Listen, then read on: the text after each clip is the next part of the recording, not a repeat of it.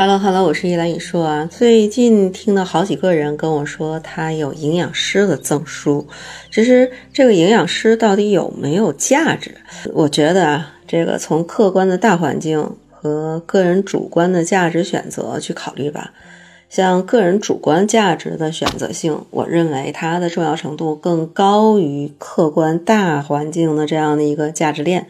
因为从目前整个大的一个环境来看，整体上算是比较利好的。呃，基本上呢，考取专业的职业证书肯定是有价值的。当然，你想嘛，如果是健康这种大类别的这种行业，肯定是一个刚需，所以国民肯定是有需求的。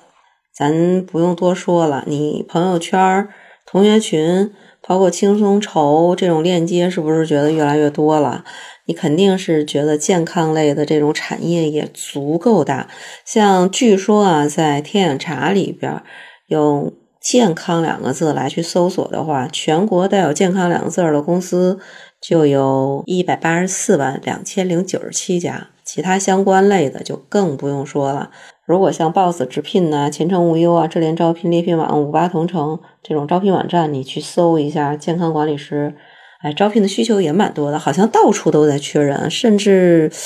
嗯，一二线城市把这个健康管理师都列为紧缺的工种，有一些当地的政府还用提高补贴来刺激健康管理师的人才培训工作。整体来看，作为一种职业嘛，健康管理师的薪酬也是有很大竞争力的，起码五千打底儿。大部分人发展上限就是十 K 到十五 K，而健康讲师这种小课堂，如果用每小时来去计算的话，普通的也是两百到五百，中级一点的差不多也八百到一千五，高级点的那就一千五往上了。专家级别咱就以五位数计算。所以你看啊，这是以北上广深作为一个标准的，二三线城市就稍微低一点了。这几年国家颁布的什么《健康中国二零三零规划纲要》啊，《健康中国行动二零一九到二零三零》啊，等等等等，这种政策性纲领性的这个文件，咱就不用多说了。从个人主观的价值选择来看，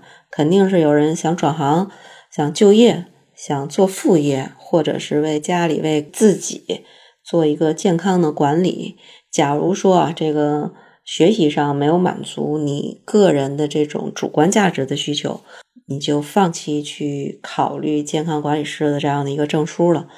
当然，详细先解决一下。如果啊，产业公司多，职业工作也多，那有一些二三线城市还紧缺的工作，薪酬也竞争力。那如果从其他的行业转进去的这样的一个人，前期其实至少你还要沉淀一到两年，你才能进入到一个职业的正轨。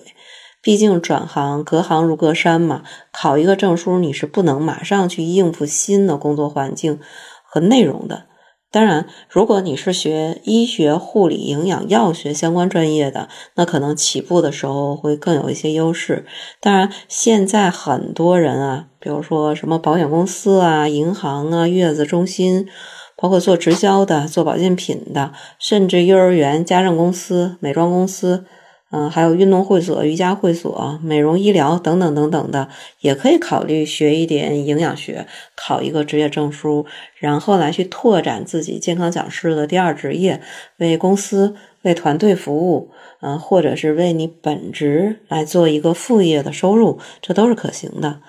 当然，也有一些好像在微商、在保险、在健康类的代理商行业任职，而且有一定资源沉淀的，也可以考虑学一个。营养师的这个证书，呃，通过借培训机构、健康管理公司的力量去带动自己已经沉淀的资源，做一个二次的转化收益，这也是 OK 的。其实大多数我看到的朋友啊。都是为自己或者家人健康着想的，比如说家里人或者自己有患这种慢病的这样的一个经历，想通过学习营养学来调理家人，自己也能保护自己。那也有很多人呢，是为了自己的孩子宝宝能够健康成长，所以来学营养。那有的人单纯就是对营养感兴趣，想吃的更健康，那想多方面的去提升，这也是 OK 的。那其实目前，如果你已经在运动会所或者是健康管理中心，或者是保健品经营的这样的一个公司，甚至你在医院、康复中心、月子中心，或者是健康文化这种去担任营养师、营养讲师、营养咨询师这种岗位的人，那你从事相关的营养或者健康类的工作是必须要持证任职的。那如果上面没有一项是你所需要的，哎，说真的，你真不用费心去拿一个营养师的证书。但如果有一项描述是你真的需要的，那么还是建议你考一个健康类的这个证书吧。实际上，关于营养师的健康类的证书有非常非常多啊，好多人在宣称自己有公共营养师的健康这种资质证书。实际上，他在二零一八年已经取消了全国统考了。临床的营养师二零一五年就没有更新了。权威的营养师师或者是中级职称证书，只能是医疗体系的医护人员能考，所以剩下的健康管理师注册类的营养师就剩什么了呢？健康管理师、注册营养技师。嗯，再说一说现在全国国内有哪些营养师或者是健康管理师的证书？啊，首先是有。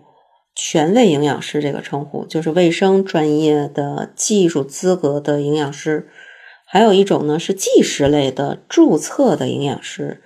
那在二零一七年之前，人社部也推行过公共营养师。二零二一年呢，也更改了公共营养师和健康管理师这样的一个证书。那在二零二一年，卫健委、人社部也颁发过健康管理师的这样的一个资格证书。